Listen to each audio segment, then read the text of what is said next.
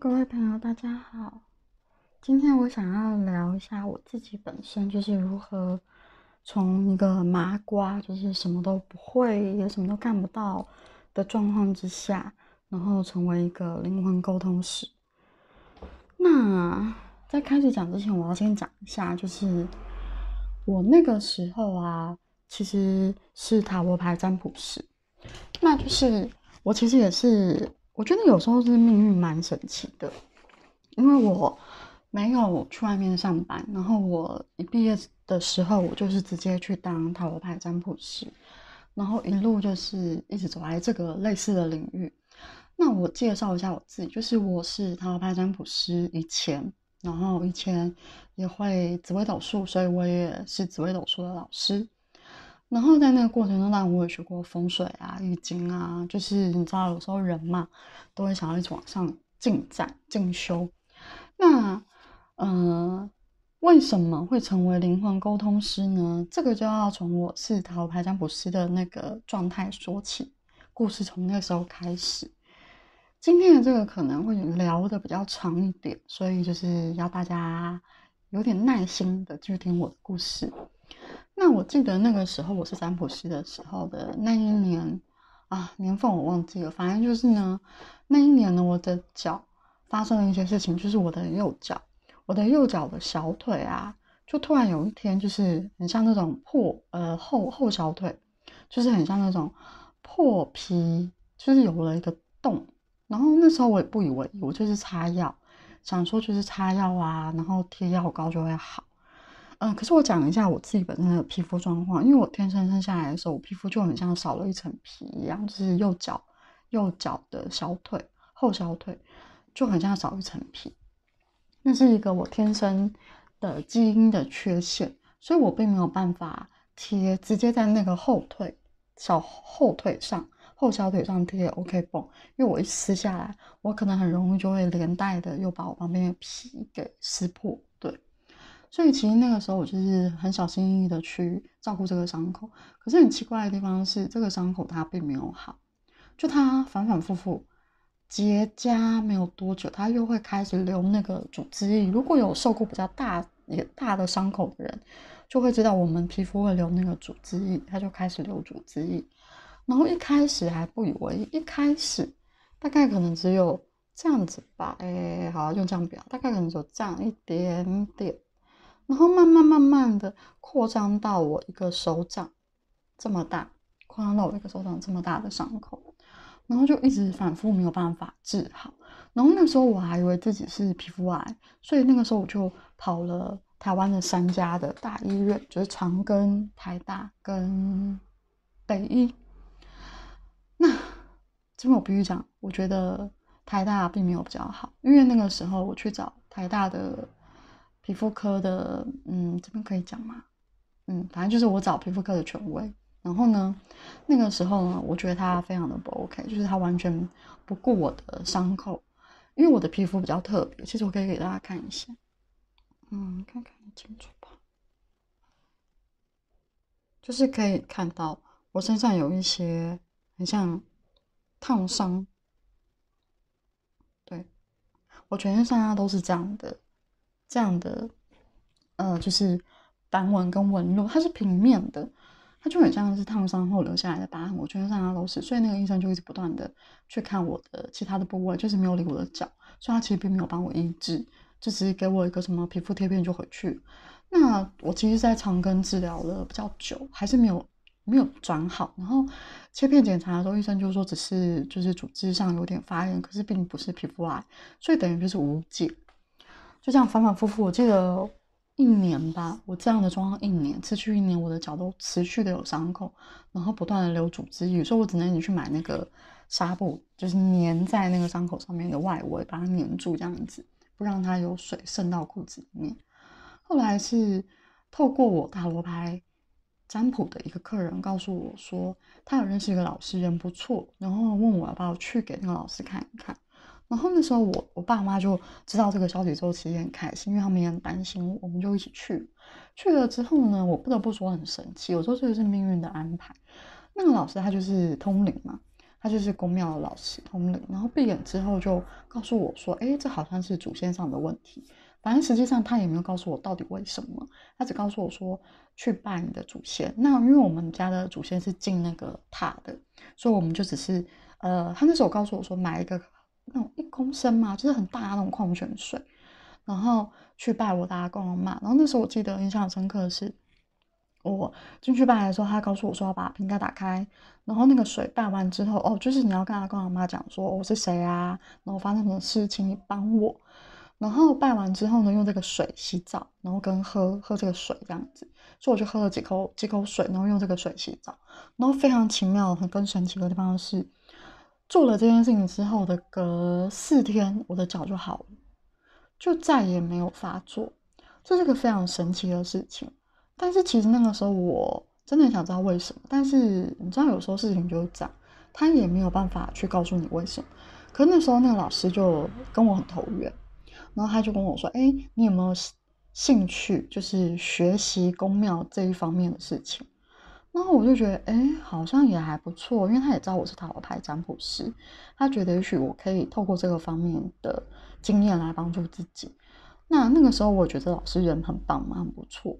然后那个时候我就进他的宫庙，就是算是修行吧。所以那个时候我的经验很有趣。我在神桌底下睡过。那为什么要在神桌底下睡呢？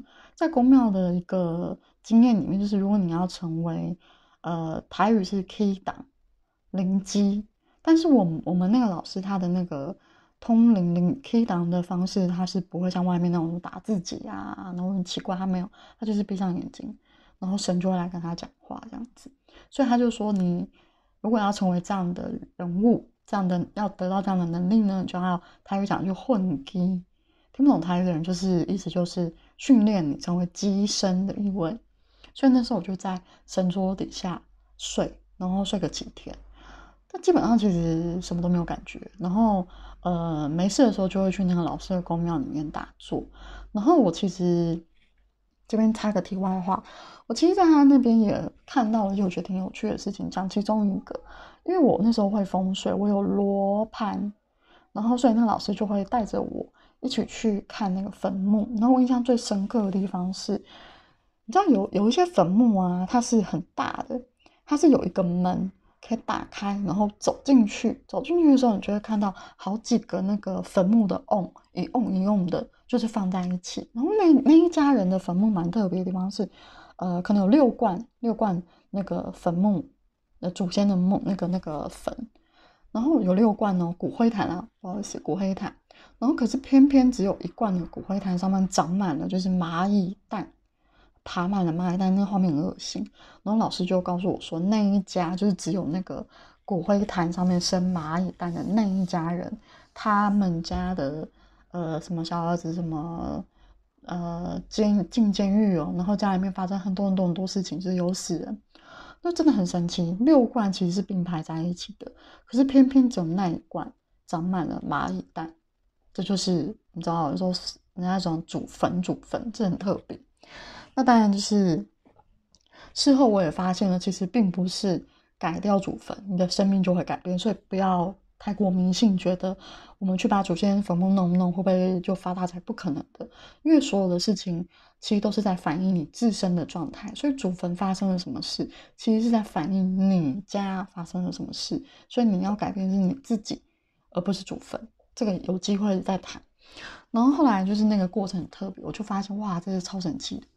那这样持续跟的那老师也跟了一年多吧。那为什么后来没有继续跟了？的原因是因为我其实是一个不太迷信的人，我很神奇，我不迷信，但我却走上了通灵之路。我其实是一个很理性的人，就是我对很多事情我是一定要眼睛看见我才会相信的人。对，可是没想到我后来的生命经验这么特别，我觉得生命的安排真的很奇妙。所以那个时候我其实不相信烧金子，嗯，我也不相信一些神明交办代办的事情，而且我也会觉得很奇怪的地方是。为什么来跟神明求事情的人都是求什么？我讲一下，呃，可能他是小三，然后他希望感情可以顺利，神明也答应要帮他。然后可能，嗯，政治人物想要干嘛，然后神明也答应帮他，就是我会觉得很奇怪，我就会觉得好像很不对，我觉得不是我想要。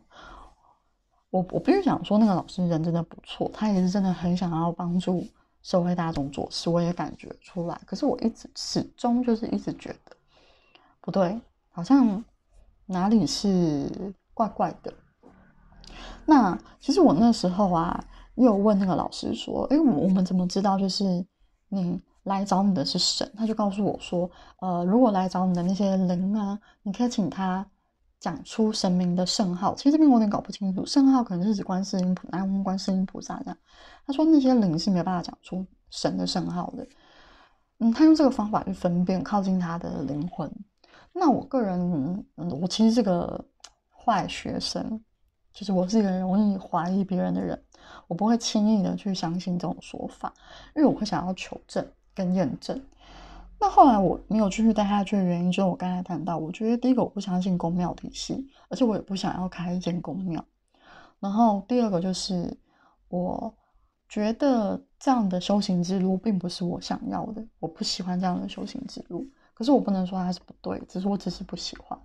所以后来我就慢慢的渐行渐远。可是因为我爸跟我妈非常的相信他。我爸我妈很喜欢，很喜欢这个老师，非常的相信他，也很尊敬这个老师。所以其实我爸我妈还是有持续跟这老师做良好的互动。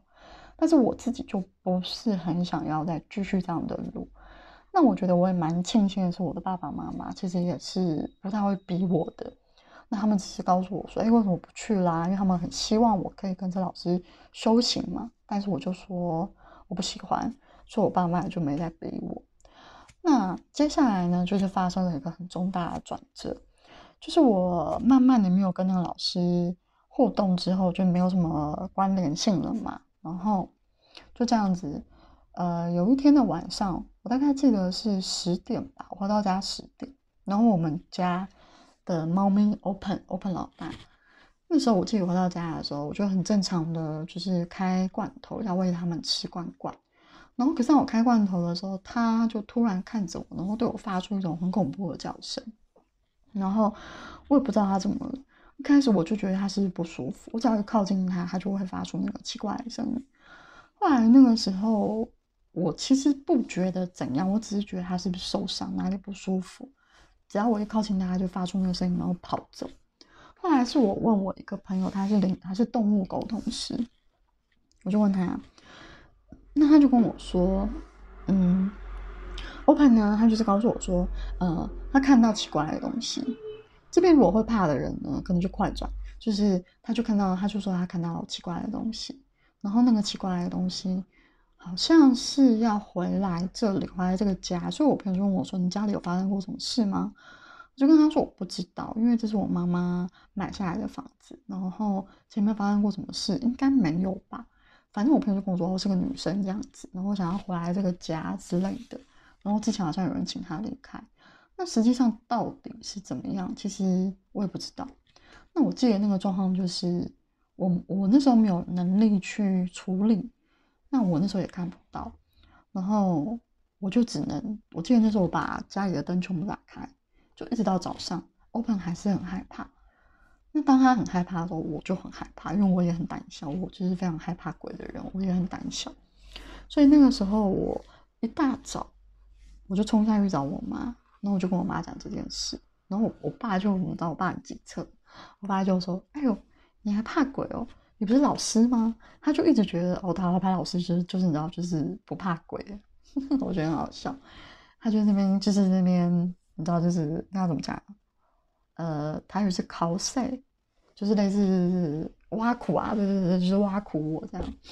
然后他那边讲，哦，你还怕鬼？那我觉得他就跟我讲说，你有看到吗？我说没有。那他就说你没有看到，那你在怕什么？他就那边一直笑我。然后呢，我觉得我爸也超好笑。然后我妈就说，哎呀，你不要听你爸这样讲，就是你爸也很很害怕这个东西。那我爸就说，不，我才不害怕嘞。我还记得那时候我爸还跟我上来家里看。想起来就觉得很好笑，他就说：“你看没有啊，哪里哪里。”然后后来他就下去，可是我就你知道他就不安心嘛。然后我妈就说：“不如这样，他打一通电话给那个公庙老师，请他来帮我处理。”后来那公庙老师有处理，处理完之后其实就平安没事了。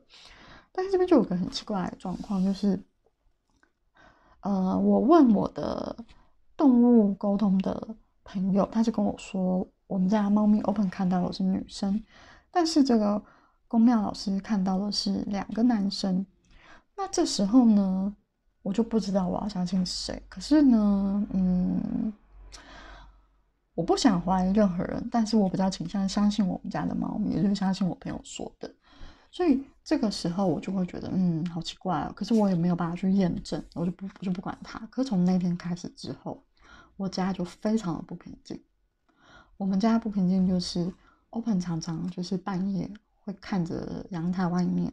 或者看着我房间，因为我房间有个窗户，窗户外面，反正你就会知道他绝对看到东西。就反正那反正那个将近快要，我觉得将近快要两三个礼拜吧，我家都非常不平静。然后我觉得最后一个压垮我的那个点是，有一天半夜凌晨四点，竟然有一只野猫大辣辣的，我们家住二楼，跳进我家。然后，而且还因为我我们家的我房间的门是不会关上，我睡觉的时候不会关上，因为方便我们家的猫咪进来出去上厕所。那我家只有我一个人，那个时候我只有一个人住，因为我姐姐她后来就是嫁去高雄这样子，所以等于这个家只有我一个人住。那我爸爸妈妈住另外一个地方，所以我就记得半夜四点，那只野猫大辣辣的，就是逛像逛花园一样，这样逛我家，然后走到我房间。看我一眼，那我怎么会知道它看我一眼？因为我们家的猫咪就发出那种非常恐怖的叫声，你知道是猫猫咪有那种，呃，如果有外来物侵入，然后发出那喵的很恐怖的叫声，然后我才看到，我才起来，马上坐起来，因为我整个就很害怕，坐起来就看到那只猫探头看我，那我就赶快站起来赶它出去啊！那个是我压垮我的点，我就觉得我崩溃了。我受不了，因为我们家那段时间真的很不平静。后来我们就，我就跟我妈讲嘛，我真的受不了。然后后来，嗯，我们就一起开着车，就是到那个老师的公庙，想要把这件事情问清楚。然后其实问了老半天，其实我个人觉得，一切真的就是生命的安排。我觉得也是我灵魂里面的安排。他们就是安排好了这样的路。因为那时候去问那个老师，嗯。他完全没有办法告诉我发生了什么事，为什么我们家会一直有那个东西进来，然后为什么会那么不不平静，他完全没有办法告诉我发生了什么事。所以后来我就在心里默默下定决心，我就跟我自己说，不行，我没有办法再去依赖别人告诉我我发生了什么事，我我们家怎么了？我觉得我一定要自己亲耳或亲眼的去知道。我发生了什么事，包含就是我之前讲的事情也是嘛，我就觉得这件事情真的让我自己这样生气到，我觉得我没有办法再依靠任何，因为我感觉到我的生命受到了威胁那种感觉，所以后来我就决然的下定了这个决心。你知道，有时候当你下定一些决心的时候，宇宙绝对会帮你。那我个人觉得这也是我生命里面的安排。我觉得我就是注定，可能就是要走上这条路。因为从我一毕业，我没有去上班，我就是直接算塔罗牌。我觉得这也是一个很明确的指标。所以那时候我下定决心之后呢，我记得隔没多久，我朋友就告诉我说：“哎，他有一个课程叫做灵魂沟通的课程，问我有没有兴趣去上课，跟大家一起去上课。”那他说他那时候没有问我的原因，是因为他其实很早之前就报这个课。他没有问我的原因，是因为他害怕我看，他知道我害怕看到鬼。那他就问我说：“不知道为什么，就突然想问我，说那你要不要来上？”后来我就觉得，嗯，好，我我想要去上，所以我就去上了灵魂沟通这堂课。这就是开启了我通灵之路。那那时候啊，去上灵魂沟通，因为它是有分初阶、高阶跟中阶嘛。我那时候去上灵魂沟通出街的，我记得第一天上完了，其实我就看到。那个东西了，可是那个时候我并不知道我看到。那我讲解一下我看到那个东西的经过，就是我不是直接肉眼看到，我觉得我的灵魂很疼我，因为我非常的胆小。我是以我以前是住饭店，我是不敢呃不敢睡觉的，因为我就是怕嘛。但我以前就很爱看鬼故事啊，什么啊，现在讲不知道我们知道，因为这有龄有年龄的代沟，什么玫瑰同龄眼啊，然后什么就是彭佳佳讲鬼故事那个，知道我在讲什么，你就知道我们年纪差不多这样，就是一些讲鬼故事的节目。然后我那时候看到那个好兄弟的状态是，比方我看着一个公园，然后那个荡秋千，我会感觉，甚至我在脑海里我会看到有人在做荡秋千。这是我看到的方式，但并不是肉眼。那我觉得他们同步的原因是，如果是让我用肉眼看到的，我觉得我应该会吓死吧，因为我真的非常的胆小。我到现在其实还是蛮胆小的啦，就我还不是真的非常的勇敢，我是后来被训练训练成勇敢的，但我还是很胆小。然后我就学学学完之后呢，就开启了这个这个道路。我就开始成为灵魂沟通师。那我觉得有一个很特别的地方，我要讲给大家听，就是大家还记得我讲，就是我家呃闹鬼，然后我看到 open 看到鬼那个反应这件事情，他后来我的灵魂有给我解答，那就是那个我大概多久？一年吧，可能一年后，我去上了一堂课，它是基督灵气课，基督耶稣那种灵气课。然后那个时候很很神奇的地方是，我们在上课的时候，刚好有学生说他晚他在家里做灵气，晚上的时候在家里面做灵气，会发现家里有呃外来者，那他很害怕，他问老师该怎么办呢？然后老师就教我们一个方法，那有兴趣的人其实也可以试试看这个方法，就是当你在做灵气的时候呢，你就想象你把自己用一个金黄色的光球包起来。然后呢，如果那个东西，那个存有，它能够走进去你金黄色的光球，那它可能就不是存有，它可能就不是飘飘，它可能是天使啊、精灵啊等等的。那它如果是飘飘，但它走进了你的金黄色的光球，就代表你可能需要协助它，因为你们是有缘分，它才能走进来嘛。因为金黄色的光球就是一个屏障跟保护能量。然后那种老师就有说好，我们他说这个东西啊，也可以用在一般人。假设你有觉得很生气的人，你可以请这个人进到我们的光球里面去跟他和解。但这个我没有用，因为那时候我就觉得我就是要来看一下当初来我家的那一位到底是怎么回事。所以我就记得那时候我打了金黄色的光球，然后意念在一动，因为意念就想说好，我要请当初来我家的那一位下 open 的那一位，我才刚想，就是一个披头散发的人，女生披头散发的女生从教室的门口飘进来。那听到这边的人不要害怕，因为接下来是出乎意料的结结局，就是呢，她飘进来之后，她透过。光球进到我的圈圈里面了。当一进来之后，她变成一个非常漂亮的女生，然后头发瞬间就是辫子绑起来，发着光芒。然后我才知道，原来她是天使啊，很神奇吧？当时我的脑中出现的是“暗天使”这几个字。那不要问我暗天使是什么，我对天使的历史啊等等的不是很了解。那很有可能他也并不是暗天使，只是灵魂会用各种你能理解的形式去帮助你理解它是什么。那我觉得他是天使。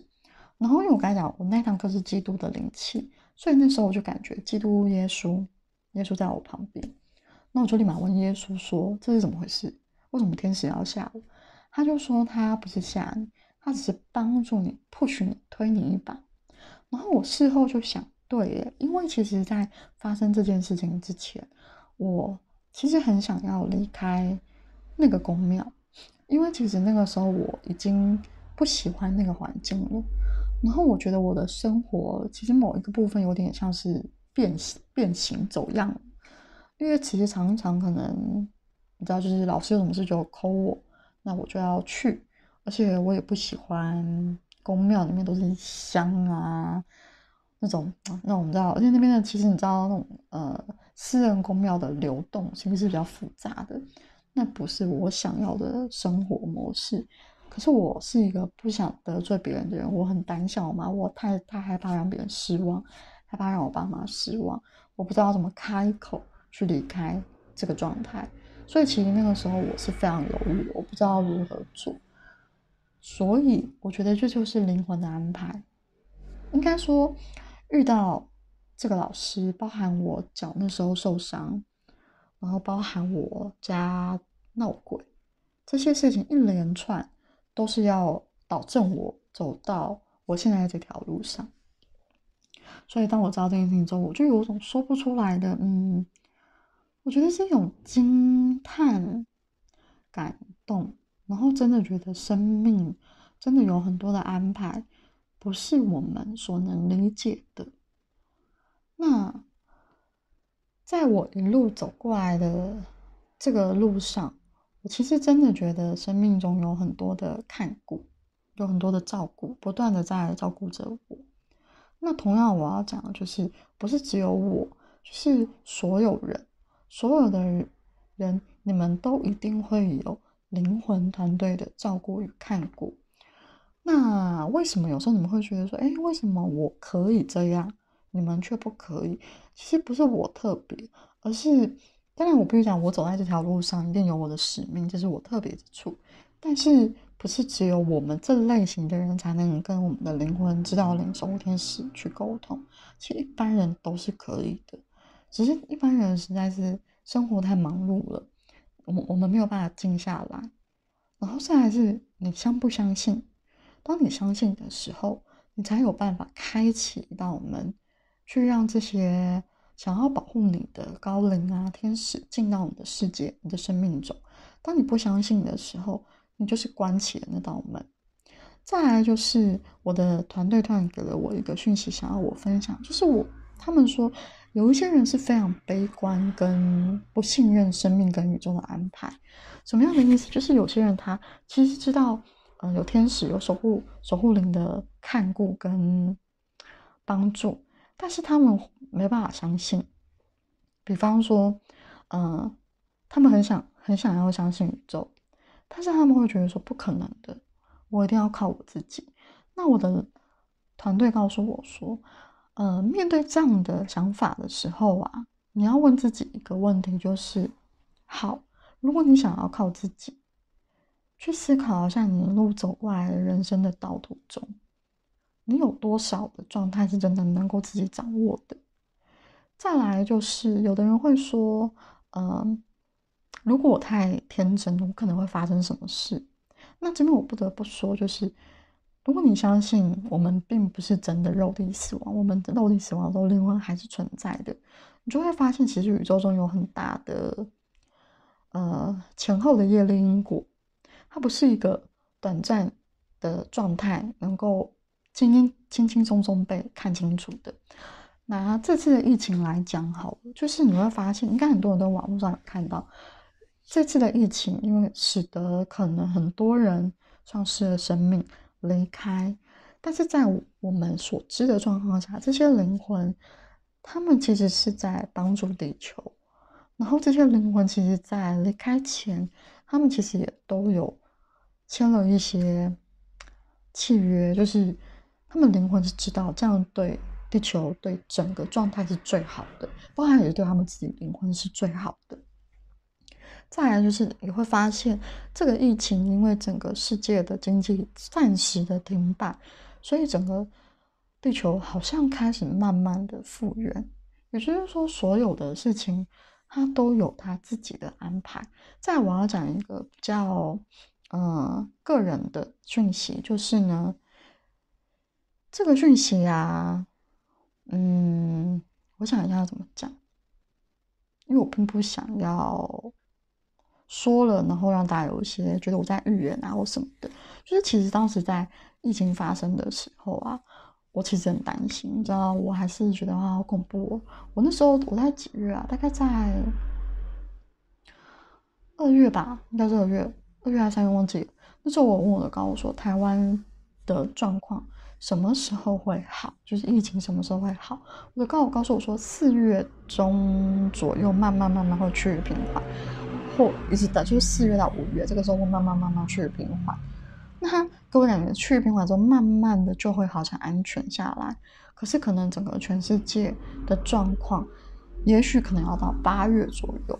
然后这件事情其实我是半信半疑，可是最近看到台湾的疫情的零确诊，我觉得哎，好神奇哦。那我就问我的高我说，哎，所以这个预言是准的吗？然后我高我就说，这不是预言，这只是一个你所处在的频率。什么意思呢？就是我在问他那个问题的时候，我是处在这样的一个时空频率的，就是这个时空频率的所有事情就是这样的走向。但是当我如果掉下去的时候，我的振动频率掉下去的时候，很有可能我就会进入到另外一个地球，另外一个地球，台湾的疫情可能也会一样很糟糕。所以，我我想要分享这件事情的点是，我希望大家能够尽量让自己保持一个比较正向的想法，相信整个宇宙，相信你的灵魂是有安排的，是有保护的。那为什么要这样呢？这绝对不是乐观，而是。这是宇宙真实在运作的法则，所以当你能够让自己的振动频率提高，还有包含你的思想，能够尽量是正向的。正向的意思不是逼自己开心，而是你难过的时候就很难过。因为我也常常会掉入很低潮的状态，常常觉得天哪，我的世界要崩溃了，天哪，怎么样的？其实我也会有情绪，但是那个正向的点就是。呃，举个最最实际的例子，比方说，我可能没有很稳定的收入，然后我觉得啊，好可怕哦，我五月的收入在哪里还不知道，我也会担心。可是我会有一个声音告诉我，OK，好，就是我其实没有办法做太多的事情，我相信我的灵魂团队绝对会给我金钱的，会帮助我的，会看顾我的。因为其实我一路走来的工作，我都是。自己是自己的老板嘛，我没有去外面上班，所以像什么塔罗牌啊，然后一走到现在，我都是看天吃饭的，有没有客人，或者是开课会不会有人，有没有金钱进来，全部都是看天吃饭。所以其实一路走来，我自己也知道，就是说，其实生命当中真的是被看顾的，就是很多时候你没有办法自己硬去掌控什么，可是人的习惯就是一定会掌控。所以今天。的这些分享，包含我的通灵之路的人生分享，想要给大家一个想法，就是自己的生命啊，我们可以自己掌控，没有错。但那个掌控不是什么事都用头脑，而是我们相信我们会好。我们不要把我们的信念、价值观依附在整个社会底下。我们应该要做的事情是拥有自己的价值观，去去掌控，而不是掌控啊，去掌握自己的生命的价值观。去创造自己想要的，我觉得这才是最重要。然后再来就是一定要记得自己是什么样的存在，就是你可能是一个宇宙里面的光球，然后大家都是一体的，你是绝对会被看顾的。只要记好的几个状态，每当你觉得有点低潮低落的时候，就回想一下这些状态，其实你就会觉得，其实很多时候事情就没有这么困难。这是我今天想要分享给大家的，感谢你听到结束。今天讲的比较长，希望我的故事会让你觉得有趣，以及我后来的讯息会给你一些想法跟体悟。就先这样哦，谢谢，拜拜。